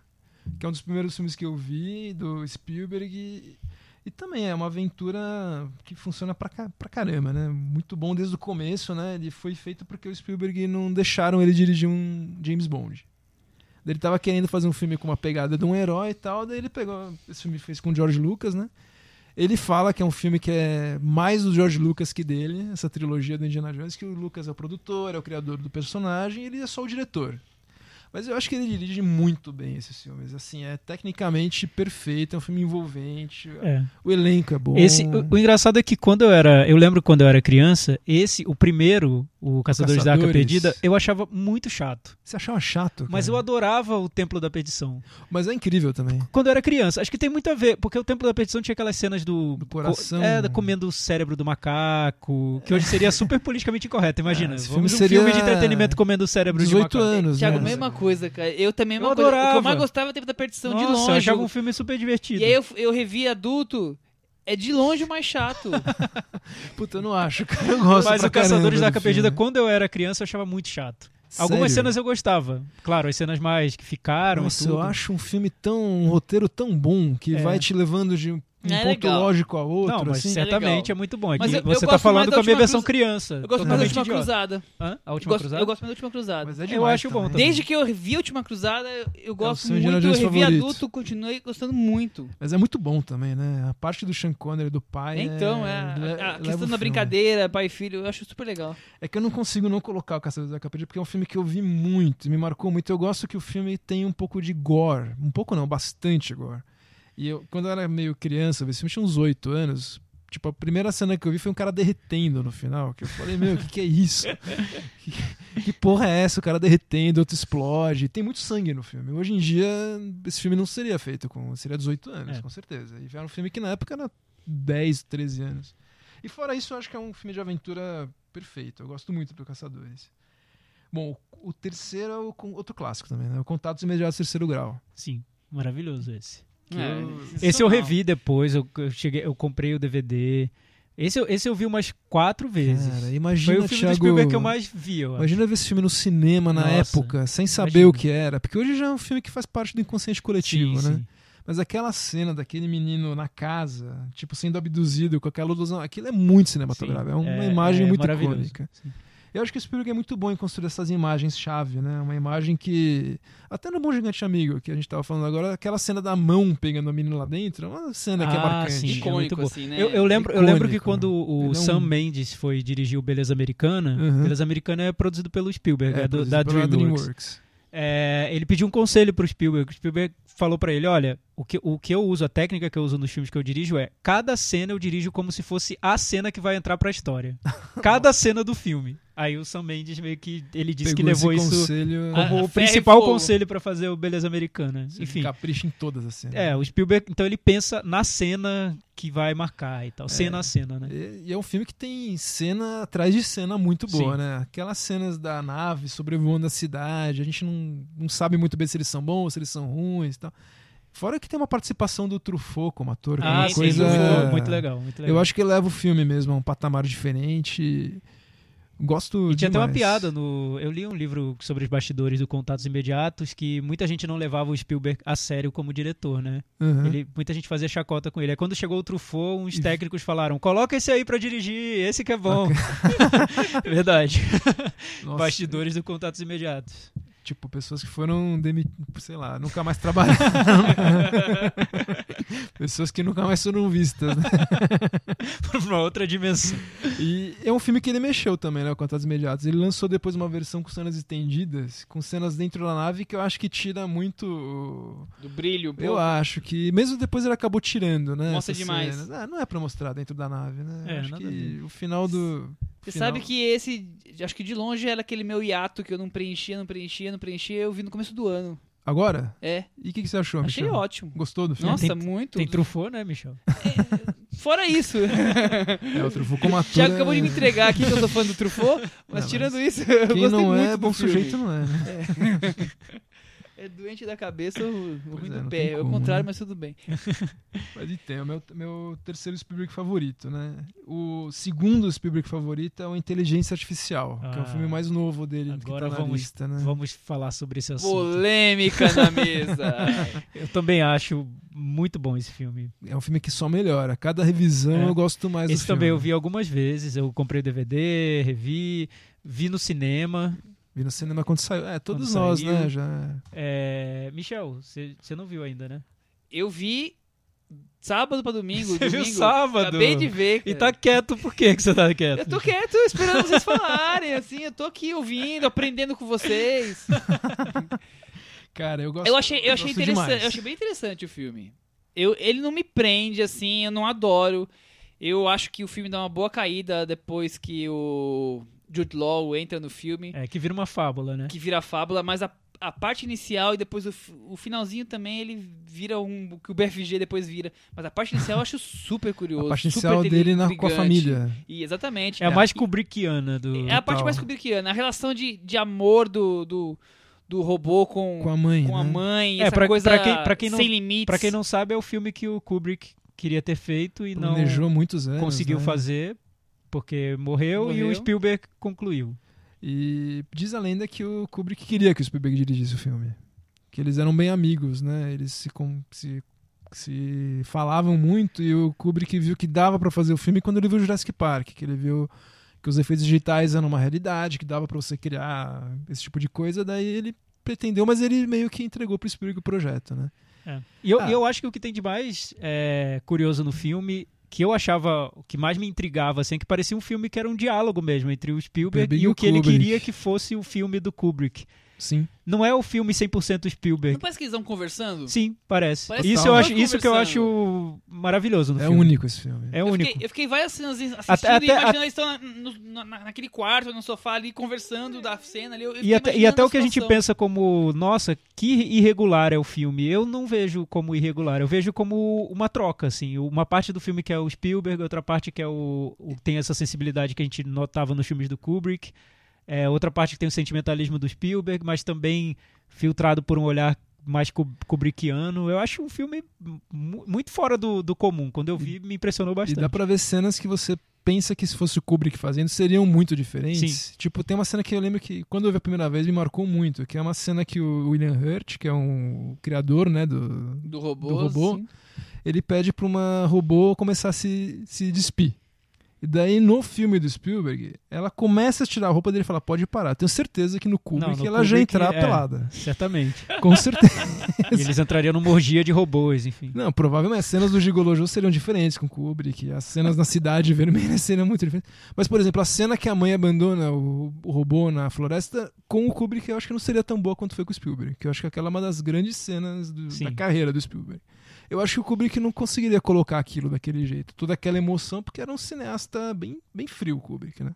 Totalmente. Eu acho que é bem racional, bem cerebral, e o Spielberg, nessas cenas da casa que o Michel falou, eu acho que o Spielberg deita e rola lá. Naquelas cenas, tanto que no final do filme, quando ele volta para aquela parte, eu acho que quando eu vi a primeira vez eu não gostei do final do filme.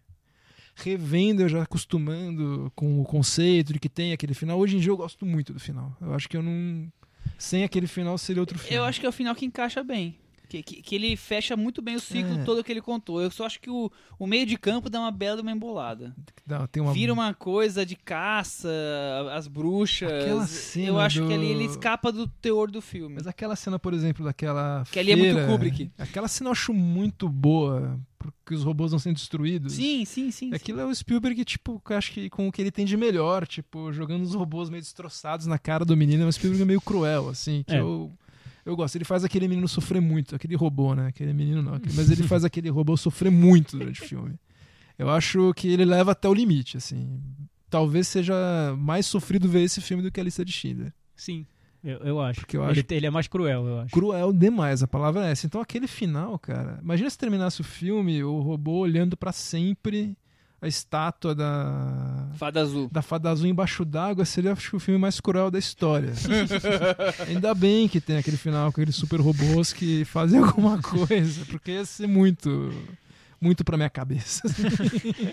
Então esse foi Inteligência Artificial, que segundo lugar na lista do, do Guga. É o- E fechando, primeiro lugar, Ah, o primeiro eu já falei, que é o primeiro que eu vi, que eu não tem como, cara. É o Tubarão. Eu acho que é meu Tubarão é uma coisa assim monstruosa, né? Como cinema, como Eu criação, como Um o que ele foi de depois pra lançar no cinema como o primeiro blockbuster. O engraçado Tubarão é que você vê hoje, eu vi, eu vi recentemente de novo também.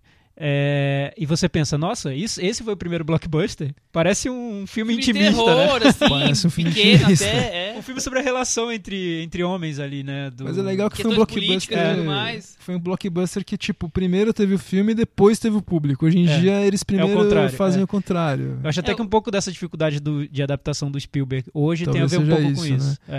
Ah, eu, É, acho que o conceito do é blockbuster foda. mudou, né? O blockbuster do Tubarão foi um blockbuster porque ele foi lançado em várias salas ao mesmo tempo. E uma eu acho, No verão. eu acho que gigante. antes existia uma possibilidade de surpreender o público que hoje não tem, não tem mais. Sim. Desses blockbusters, por exemplo, da Marvel, é tudo muito programado, né?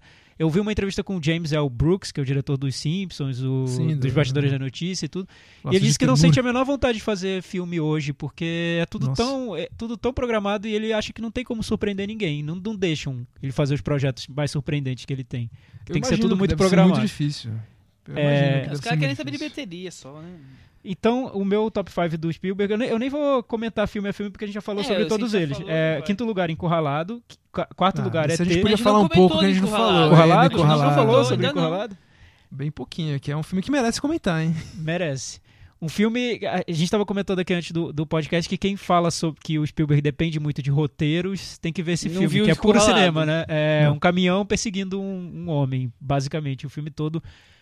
É puro exercício de tensão, ritmo. É, Eletrizante, né? maravilhoso. Eletrizante. Quer dizer, o, cara, o, o, cami- o carro ultrapassa o caminhão na estrada, o caminhão fica bravo, começa a persegui-lo e vira uma perseguição que para no posto, continua perseguindo, vira uma coisa sem fim, né? Você Sim. nunca vê o motorista do caminhão, né? Nunca- você nunca Já vê o motorista do começa, caminhão. É um, é um achado brilhante isso, Não, né? é- Você não mostrar o motorista. São grandes sacadas e, e é, por mais que seja filme pra TV, é um filme puro cinema mesmo, assim. Puro Foi cinema. lançado no cinema Puro depois, né? Foi lançado Depois, depois, no cinema. tanto Foi sucesso lançado que- no cinema depois. Corte de câmera pra lá, pra cá, a edição, é, é o espírito de cinema, tá, uma coisa mais acho que é um filme de recomendar, pra quem nunca viu, tem que ver esse filme. Vale muito a pena ver. Duel, em inglês. Isso. Quarto lugar é T. Terceiro lugar, Inteligência Artificial. Segundo lugar, Contatos Imediatos, do terceiro grau. E primeiro lugar, Tubarão, também. Pô, muito parecido. Tubarão né? foi... é. Tubarão até agora. A gente não combinou, tá? Cada um fez a sua. E nós não sabíamos as listas, como sempre, a gente Tubarão não sabe ficou em primeiro lugar. outros. Na minha, do Guga, do Chico também. Sim. Tá. Michel já falou a lista Ainda dele? não. Então agora vamos à lista do Michel. A minha lista tem ET em quinto lugar. Todos os filmes já foram falados, então não, não vou mais me alongar. Isso. Quarto Não, mentira, tem um filme aqui que não foi falado, olha só.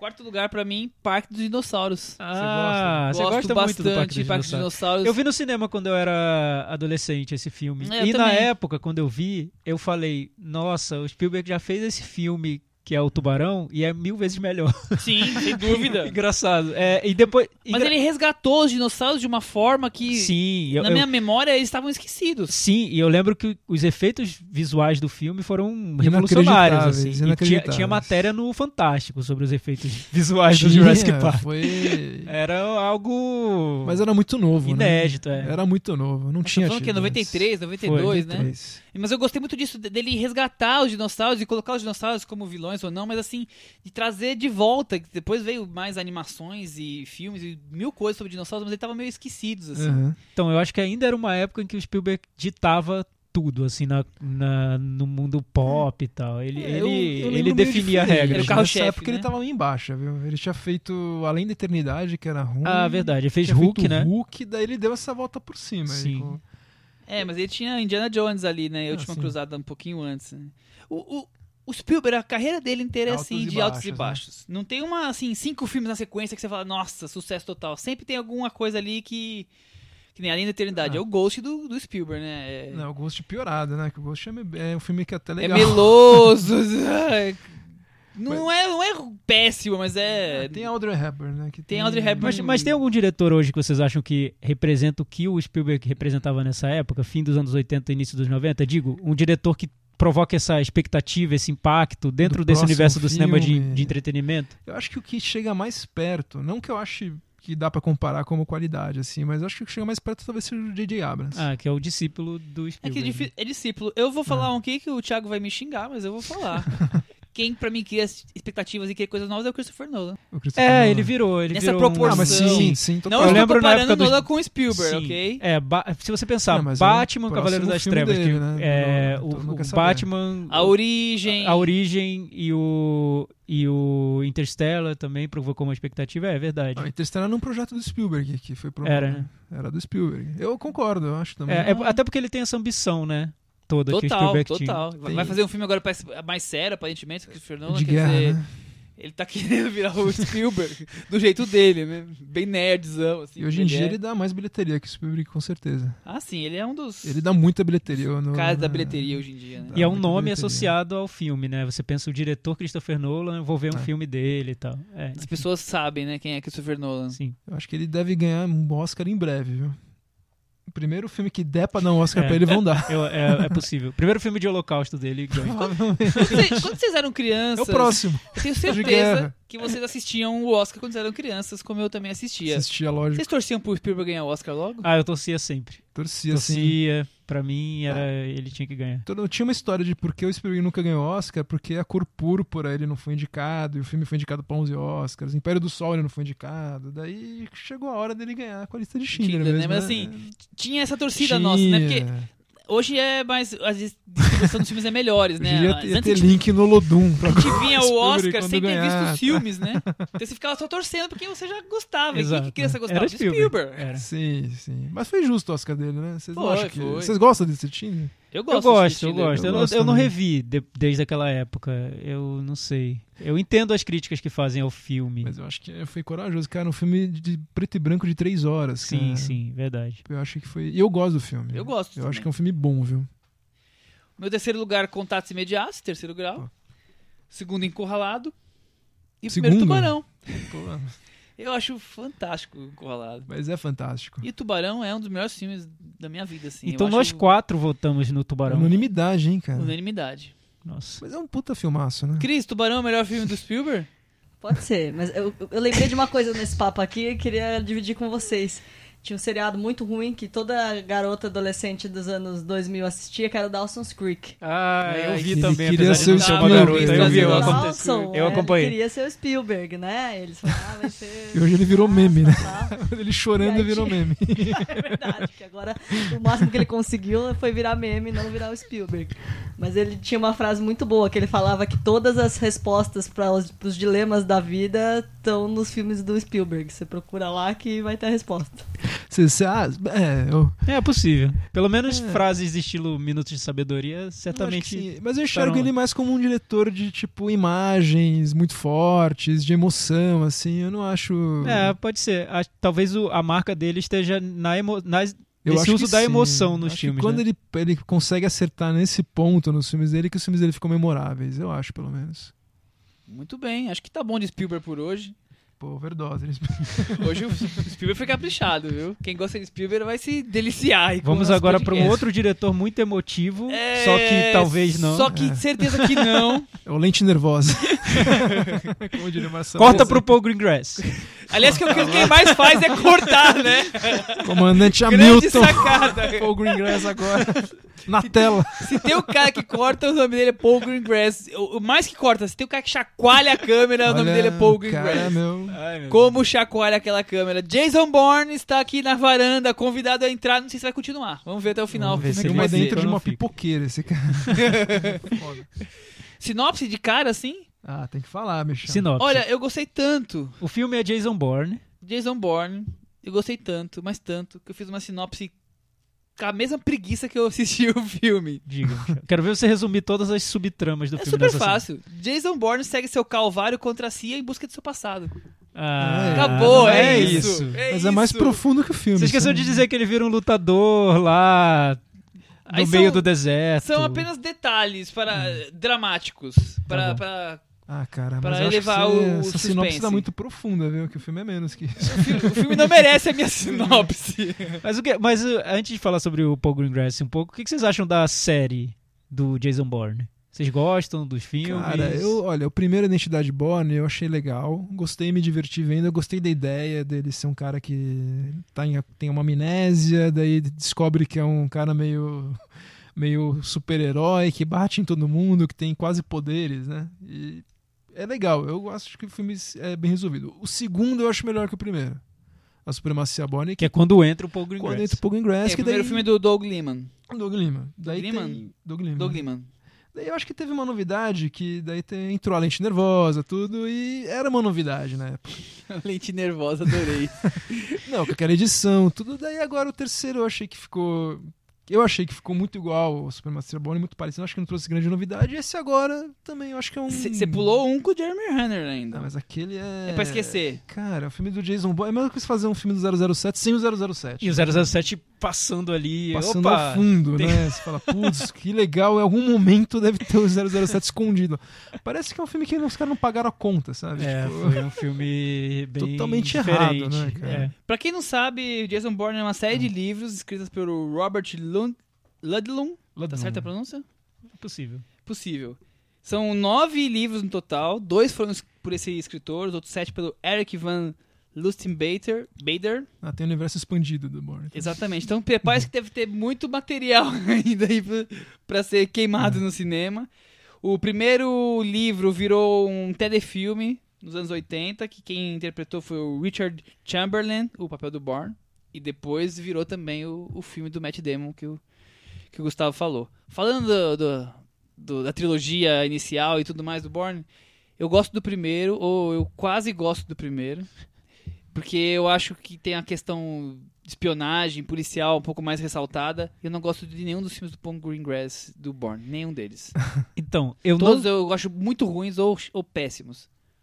Muito, eu detesto os Por. Michel? Detesto, porque é muita câmera tremida, eu acho muito mecânico, muito frio, não, Ah, tem, sim. não tem nada que me É atrai. verdade. então, eu não gosto muito do Paul Greengrass. Eu acho que ele é um desses diretores que criam uma grife visual. A gente falou isso uma vez sobre o. Nossa, até fugiu o nome do diretor de O Discurso do Rei. Tom Hooper. Tom Hooper. o nome pra ser esquecido mesmo, né? Que ele tem uma grife visual. Você vê o Câmera filme do Tom, torta, Hu- Tom né? Hooper tem aqueles enquadramentos meio estranhos Dutch, e né? assimétricos e tal. E você fala, ah, é, foi, é possível que seja um filme do Tom Hooper. Mas é só aquilo, é superficial, né? É uma grife visual que não. Só, só pra deixar uma assinatura dele na, na cena, como se fosse um Romero Brito assinando um, um quadro, né? E o, o Paul Greengrass eu acho que é isso também. Ele, essa história da câmera tremida parece um, um tique, né? Você vê e fala, ah, deve ser um filme do Paul Greengrass, porque essa câmera não para de tremer. É porque ele pega a chance de mostrar as coisas, você não Sim, vê. É, exatamente. Só que eu acho. Aí tá. Aí você consegue entender até. Você entende, você não Beleza, vê. tá bom. Eu concordo, eu não gosto dele. É. Mas eu acho que combina perfeitamente com Jason Bourne. Porque é a história de um homem que não tem memória, que tem um- uma quantidade de informações enorme ali gravitando em torno dele, e ele não sabe como organizar essas informações. Tudo vem pra ele fragmentado. O mundo dele é totalmente Meio fragmentado caótico, né? caótico e ele vive num mundo tecnológico que é fragmentado por excelência. Então, eu acho que o, o Paul Greengrass é, é o, o, o filme para o estilo dele, assim, é, é perfeito. O, o Supremacia Born, eu acho que ele tá começando a, a, a entrar nesse universo do, do Jason Bourne. Tem essa coisa da montagem no filme, mas no Ultimato Born, eu acho que ele tá tão confortável com aquele universo. É como se não tivesse necessidade de, de ter uma trama, de ter um motivo para ter o filme. É só aquele, aquelas imagens fragmentadas com uma montagem totalmente alucinante que eu acho muito bom. Que eu é adoro esse incrível, filme. A montagem é incrível. Eu né? acho incrível. Eu gostei muito. E, e- e impressionante. Eu não gosto do diretor. Acho que ele é truqueiro mesmo. Mas nesse filme acho que tem tudo a ver. O Paul Greengrass dirigiu, acho que o filme mais famoso dele deve ser o Capitão Philip, Sim. com o Tom Hanks. Não, se bem que o. o Tem o Zona Verde. é, o próprio Ultimato Born foi, foi super Eu acho que elogiado. é É que, é que eu acho que o, o Capitão Philip foi indicado ao Oscar, Ah, sim, mais, então acho que ficou Foi de mais. prestígio, né? O Capitão Tem o Phillips. United 90, o Voo Night 93, Sobre 11 de Esse setembro. filme eu gosto bastante. e ele ganhou. Foi Berlim ou foi Veneza com Domingo Sangrento? Domingo Sangrento foi o filme que revelou, filme que revelou tudo. ele. Inclusive a câmera que treme, treme não- e até não para mais. Esse é o único que eu não, não, vi vários aqui, pelo visto, viu? Ah, United, vocês não gostam? Eu não vi United, não vi Eu acho bem legal, Sangrento, né? É, vi eu acho Verde. tenso. O Capitão Phillips eu também acho um filme tenso. Ele sabe trabalhar com, com essa tensão, né? De criar O uma Capitão Phillips atmosfera. combina. Mas Combina. o Capitão Phillips demora mais, né? É, É um filme mas- longo, né? E é um filme muito num, num É espaço que é longo porque concentrado. tem dois, dois espaços concentrados, né? O É. barco e o barquinho, né? Barco Por isso que ele fica mais longo do que talvez eu ele não sei se eu seja. sinto tanta necessidade desse estilo frenético dele nesse Mas é um filme do sequestro, espaço é arma batendo na cabeça do concentrado. cara, É, quer dizer... Enfim. Você quer, ele quer fazer que você se sinta sequestrado ali, junto com o Tom Hanks. É, sim, naquela ele coisa. consegue. É um filme bem Funciona. tenso. Eu, enfim. É, Não eu que seja um grande muito, não, filme. É. Já o Jason Bourne, eu acho que ele nem conseguiu fazer o que ele fez com o Ultimato Bourne. Parece um passo bem pra trás, assim, do que ele fez no Ultimato Bourne. Digo, no estilo, no ritmo, o visual do filme, tudo fragmentado, não tem. Eu até me, me decepcionei com isso, porque eu falei, pô, agora Paul Greengrass vai voltar pro, pra franquia do Bourne com o Matt Damon. Será que ele vai levar além do que ele fez no Ultimato Bourne? Que pra mim já é até beira o, a abstração ali do, da montagem enlouquecida dele. Será que vai? Não, ele voltou, assim. Parece Acho que ele não volta. dava pra ir mais, né? É, mas parece que ele volta pro que era a identidade Bourne. Não sei. Claro, tem a câmera tremida, tá tudo lá. Só que fica muito aparente a- uma trama que é quase infantil, eu acho. Então, né? dizem que eles, É um ele e o Matt? Damon só voltou porque eles gostaram muito do roteiro ligando a, a vazamento de informações pelo Wikileaks. É, tem, tem uma Tem um subtrama. quê de coisa de espionagem ali, mas é um quê, né? É, tem muita Pequeno coisa isso no filme, né? Tão pequena essa parte do filme. No final não sobressai muito. Não, né? é, é porque tem, muita, tem muitos temas e tramas. O próprio personagem, eu, eu, eu ouvi uma- um comentário do- de um crítico americano, David Edelstein, e ele falou que a- ele acha que o filme é sobre essa capacidade de fazer várias coisas a- ao mesmo, Ao mesmo tempo, assim. Porque o personagem é isso, ele é impressionante o, a- o tanto de talento que tem o Ele Jason sabe Bourne. né? onde estão todas as Não, câmeras, e- ele olha pro certo. E é um Rambo, praticamente. Ele luta, Não, ele é- acaba com as pessoas, né? Ele, a- na, uma das primeiras cenas ele tá lutando lá no. No com, sei lá onde, num, num deserto, não sei. E no, no primeiro soco ele já derruba o. Acho que o ali é tipo Bósnia, É, no, em algum Croácia, país. aquela em região algum país sem água potável. É. É. Parece E uma ele coisa derruba o- Troia, parece o Aquiles É, de Troia. é, né? nossa. E depois ele é inteligente, ele lembra e vai, e tem contatos, e sabe É, de um tecnologia, é um né? hacker. É um, Só enfim. na cabeça de quem escreveu. E o filme bem. também tenta ser tudo isso, né? Tenta ser um filme de ação, tenta ser um filme sobre um thriller de tecnologia, um filme meio brucutu, um filme de perseguição, explosões em Las Vegas. É muito, E não muito É, o final em Las Tripolar, Vegas, é, né? o final em Las Vegas eu acho, tipo, tem pelo menos uma cena muito boa que é um furgão arrebentando Sim, todos é os carros, que é o sonho de quem já dirigiu na Marginal Lotar. exatamente. Quer dizer, Mas é tanto- engraçado que quando eu vi aquela cena, eu parei e pensei, nossa, é que filme é? era o filme que eu tava vendo, o Jason Bourne, eu achei o Bruce Willis aqui, o que tá acontecendo? Velozes e Furiosos, né? Baixou Vin Diesel, de repente, assim, né? É, Mas eu acho que todos os Bourne são extremamente mecânicos, frios, impessoais, por mais que seja uma história de um cara sem passado tentando buscar a questão pessoal dele. Eu acho que por mais que o tema seja esse, os filmes não conseguem transmitir isso, de tão mecânicos, É, eu tão também acho que não. eficientes, Eu não é tô nem tanta aí se ele vai achar o pai. funciona. mas, né? mas, Michel, você acha que esse tá no nível dos outros? tão ruim quanto os outros. Não, Eu, eu acho que de longe é o sinceramente, pior. Sinceramente, assim, de longe é eu- o pior. E eu lembro de, de ter me divertido um pouco mais com o do Jeremy Renner. O Jimmy Renner é tão fraco que, você pegou pesado, que se diverte. É tão fraquinho que você fala, ah, bobagem Mas isso, esse eu né? achei um desperdício de tudo no filme, assim. Total, De- não, é. não entendo por quê, qual, qual é a razão de ser. Assim, Bom, a razão do- é dinheiro, É né? dinheiro, né? Dinheiro. Claro, sempre. Mas. Só pode ser. É... Nada Sei. além disso. E outra coisa que todos os filmes da franquia têm dois antagonistas, um chefe da CIA e um caçador que vai atirar nele. Nesse filme é o Não- Vincent não, Cassel, consegue né? se, É uma se- questão de simetria. Então, é muito, é tudo muito perfeito. Você reclama do Christopher Nolan. É, mas o Paul Greengrass tá mais ali pro, pro meio pragmatismo do Christopher Nolan que É, pra que fantasia do Spielberg. Desenhou um compasso É. ali, usou. O roteiro tem um esquadro, porque é tudo idêntico. É. Pelo menos tem uma coisa boa, quer dizer, não sei se é uma coisa boa, mas que. Tipo, Tem- é o tem mínimo, uma coisa né? boa? Não, é o mínimo. É que você. São cenas que você, tipo, acompanha bem, você entende a ação, né? Porque tem Sim, filmes que você sim, não sim, entende. sim, sim. Eu, pelo menos. Não, mas esse filme, eu acho que ele é bem feito nesse ponto. Eu acho que tem mas é uma... o mínimo, né? Se a gente for ver. É, eu acho que tem uma ambição ali visual, de, de construção de narrativa que não tem em tantos outros filmes, assim, né? Eu entendo que o, o Paul Greengrass, ele, ele tem uma afetação ali do, de querer ser o diretor que aparece e a montagem incrível. E você vai lembrar dessa é aquele que tá dirigindo o carro. É, né? nossa, tá dirigindo uma câmera móvel e cortando, tá lá, né? picotando, tudo. Mas pelo menos tem uma. Você nota que o, o estilo do filme casa com, com o personagem, até certo ponto. Né? Eu acho que nos anteriores isso é, tá muito mais claro que nesse novo.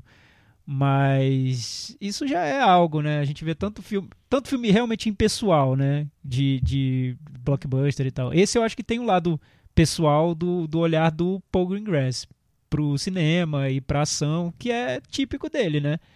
Eu não gosto, acho vazio, mas é o olhar dele. É muito imitado, Tá né? lá. Muito É. imitado, né? Muita gente imita, né? Sim, muita gente passou a ficou, imitar. um- ficou um Sem- padrão. E ele acho que faz melhor. Eu acho que ele tenta fazer mais, um pouco, assim, do que as Uhum. pessoas geralmente fazem, né? Ele olha os filmes e fala, ah, as monta a montagem tá um pouco acelerada, vou fazer mais um pouquinho. Algo botar, mais. botar na velocidade 5, né, da, Mas, da tipo, montagem. o George Miller conseguiu fazer isso no Mad Max. Ele conseguiu Sim. superar os. Ele não conseguiu mesmo. Você falou, não tinha pensado nisso, né? Que se for ver por esse lado, ele falou miseravelmente, né? Ele não conseguiu mesmo. Não, Não. não, Eu acho que foi um passo pra trás. Isso me decepcionou.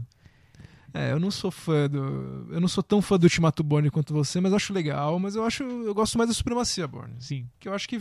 Eu acho que tá lá. Eu acho que o Ultimato Tá. Borne é a Supremacia Borne 2. é verdade. Olha, o- Michel até saiu da varanda, ele Eu fui foi, buscar sei a lá, bateria que tá acabando a bateria aqui, porque do Born não dá pra falar muito, né? É, ele Olha, ficou com eu- vontade de se mexer, falou do pouco inglês, ele saiu. tava lá já- Eu fui assistir o terceiro, Correndo. o terceiro filme com uma turma de amigos, sei lá, uns 8, 9, a gente combinou de o filme do Frecaneca e depois jantar ali nos restaurantes ali no andar do cinema. E aí a gente assistiu o filme, e o pessoal comentando, eu falando que não tinha gostado nada do filme. Faz quantos anos isso? Uns 8, É, 9? faz uns 10 anos. acho. 10 anos. Sentamos pra jantar, comecei a jantar e falando do filme. Eu falei, gente, desculpa. Eu não vou aguentar dormir com essa porra dessa imagem desse filme na minha cabeça. Entrei no cinema da meia-noite, comprei ingresso e vi qualquer filme que tava passando. Esse foi qual? E eu fui ver o terceiro. Do que você mais gosta. e fui ver o grande chefe do Lars von Trier. Ah, sim. Que- Mas foi tipo assim, o que vai começar meia-noite agora? tá bom, me dá. Eu, vou, eu não vou dormir com a imagem desse filme na minha cabeça. Que eu achei, achei uma coisa irritante. Mas ele ficou lá fragmentado na sua cabeça. É, né? eu me diverti mais com o grande chefe depois. Então, meta varanda logo pra gente tirar esse filme da cabeça. Vamos pro Meta Varanda. Gustavo Joseph. Acertei? Cara, acertou. Oh. Acertou, falou. Cara, minha nota é 4. A minha é 4 também. Do Michel seria 3. Nossa, vai zerar, vai zerar. Então, eu acho que eu tava bonzinho na hora. Eu vou ter que mudar a minha nota? Não, não vou mudar minha nota. Eu dei minha nota no Letterboxd, eu vou manter. Minha nota é 4 também. Pô, Opa, gostou muito. Isso pro- nossa, é olha. uma vitória, cara. Ganhar 4 do Michel. Não, é bem Co- superior aos anteriores, né, Michel? É, o que o terceiro é. Com isso, ele ficou com nota 40. Fácil fazer essa Cara, conta. isso pro Michel é um cidadão Kane, meu. Nossa, 40. É, mas caiu, caiu da varanda de qualquer jeito. Caiu. Caiu em, câmera, varanda. caiu em câmera acelerada. em Puta. Fast O forward. Vanessa Mas- Cassel jogou ele pela janela, assim, E atirou. eles, lógico que sobreviveu, já matou o porteiro. Já tá subindo de volta. Já tá vindo aqui te pegar. Já tá lá em Santo Amaro uma hora dessa. Eu, E tem futuro essa franquia, vocês acham? Ah, tem, vai dar eu- dando eu- dinheiro. Eu já li tem, que o filme do Jeremy, Jeremy Renner vai ter o 2 e o 3. Opa! Em, em 2018 Então, isso aí 2020. eu não acompanho esse raciocínio, cara, desses caras, mas tudo bem. Eu faria outro É É tudo tudo fragmentado. É tudo Pra quê, né? Pra quê? É, Vamos falar de recomendações? Alguém tem recomendação? Gustavo, eu sei que tem uma aqui na ponta da língua. Cara, eu- tenho uma dica, assim. É uma série do Netflix, que não é Stranger Things, né? Que- Que a gente- que não o Chico já, né? já fez isso semana passada, já destacou. Mas é uma série que chama Wallander, com W. Que é uma série com o Kenneth Branagh, né? Que é um mais conhecido como diretor atualmente, mas que é um incrível ator, muito bom ator. E é uma série de detetive daqueles thrillers nórdicos, que eu sei que a Cris gosta, né? Mas eu, pessoalmente, não gosto muito daquelas trilogia da série Millennium. Eu acho aquilo chato pra caralho. Ah, o primeiro é legal. Cara, eu não É, depois, depois desanda. Depois cai. um Eu não tenho muito, mas eu acho que a personagem é muito boa da Lisbeth, Sim. sem dúvida. Agora, esse filme é o thriller nórdico, passado numa cidadezinha sueca, bem pequena.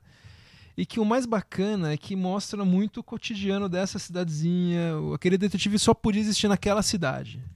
E mostra umas situações bem locais que, lógico, acabam sendo universais, mas vale muito pela curiosidade de serem tramas boas. A única coisa é que ele é aquele formato do, do Sherlock, que são episódios de 1 hora e 20. E cada temporada tem nunca, três né? episódios. Eu acho que podia ser diferente. Isso podia ser, sei lá, cada fio. Porque cada episódio é um livro de 400 páginas que vira uma, um episódio de 80 minutos. Podia ser diferente, mas sei lá. Quem, quem, quem, Como quem sou- entenderam É a isso? Netflix que decidiu. O e- Netflix. É, na Netflix. verdade, é da BBC a série. Ah, como entenderam os ingleses, é verdade. Como Sempre os ingleses. Não vamos falar mal dos ingleses, senão a, Cris É. corta. Não vai adiantar. Temporadas de um episódio ou dois. é, eles fizeram isso. Se eles tiverem de bom humor. Eles votaram nisso depois do especiais de Brexit. Natal, só tava né? bom, né? Pois é, cara. Mas fora isso, vale a pena conhecer, nem que seja pela, pra ver um ator desses fazer um detetive e fazer tão bem e tão emocional, assim. Vale a pena ver pela, por ele, com Legal. certeza. E o Thiago, Wallander. tem Você recomendações? tem recomendação, Michel? Eu tenho um destaque, não vou chamar de recomendação, tem um pequeno destaque. É, fui ver no cinema essa semana o filme que ganhou Câmera d'Or do ano passado e também ganhou o Setan Regar, que é o Nahid, que é um filme iraniano. Que, como eu falei, não, eu não destaco, mas a gente falou tantas vezes nos podcasts aqui sobre feminismo, mulheres. É um filme de uma diretora iraniana sobre a questão da mulher. Ho- Hoje, tantos outros filmes também tratam disso. Eu acho que sempre é válido destacar, é sempre válido enxergar para para essa questão e ver como a mulher especificamente, especificamente no, no Irã é dentro do islamismo tratada. Ela se, se esforça para para conseguir pagar o estudo do menino e é mal vista pelo ex-marido, pelo namorado, pelo pai, pelo pai não, desculpa, pelo, pelo irmão, quer dizer, aquela coisa dos homens sempre orbitando pela mulher e mandando, sendo possessivos em cima dela e ela tendo pouca pouca ou nenhuma liberdade de levar a vida dela. Então, não acho um grande filme, mas é é um destaque. Boa recomendação, Michel. Tá em cartaz, né? Tá em cartaz, estreou semana passada. É, e já que você falou sobre feminismo, mulheres fortes e tudo, eu vou, vou recomendar uma série que eu já queria recomendar há muito tempo e que hoje foi anunciada que ela vai ter uma segunda temporada. Olha! Então acho que vale recomendar, porque eu poderia ter morrido na praia, né? Que é a série chamada The Girlfriend Experience. Vocês Ah, devem lembrar de um filme do Steven Soderbergh com esse nome. Foi inspirado nesse filme, só que não tem nada a ver com ele. Só tem a ver a, a ideia central, que é um- uma série sobre uma garota de programa. É, eles mudaram até a cidade da trama para não ficar parecendo com filme. É produzido pelo, pelo Soderbergh, só que é dirigido pelo Lord Kerrigan, que é um diretor independente indie-americano, que fez aquele filme Keen. Não sei se alguém viu, você já viu, Michel? Um filme chamado Keen. Eu não vi. Eu sou com essa banda. E, e uma diretora chamada Amy Simons. É, então tem o ponto de vista feminino da, da Amy Simons. Os dois escrevem todos os, rote- os roteiros de todos os episódios e dirigem alternados os, os, os episódios. A atriz principal chama Riley Ki- Keough e é maravilhosa, tá muito bem no papel.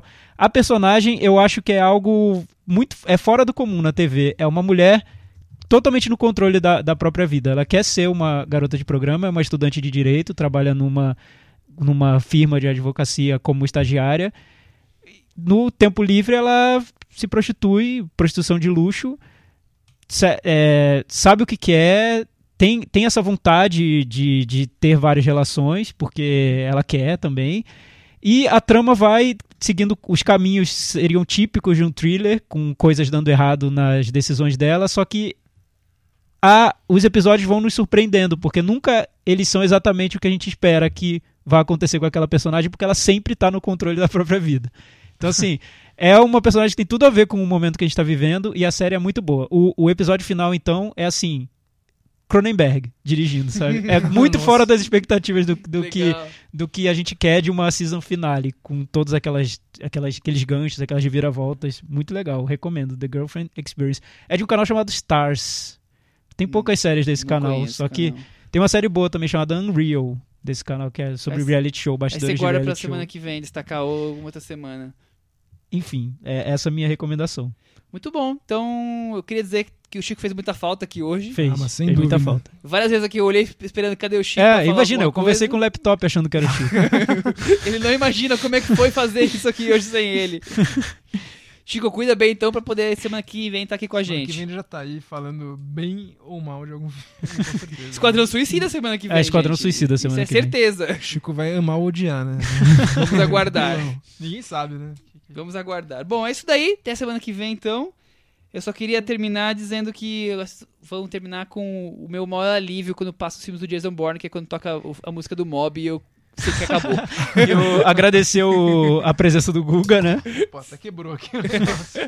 Fiquei tão empolgado em falar essa, Sim, essa Você já ia fechar.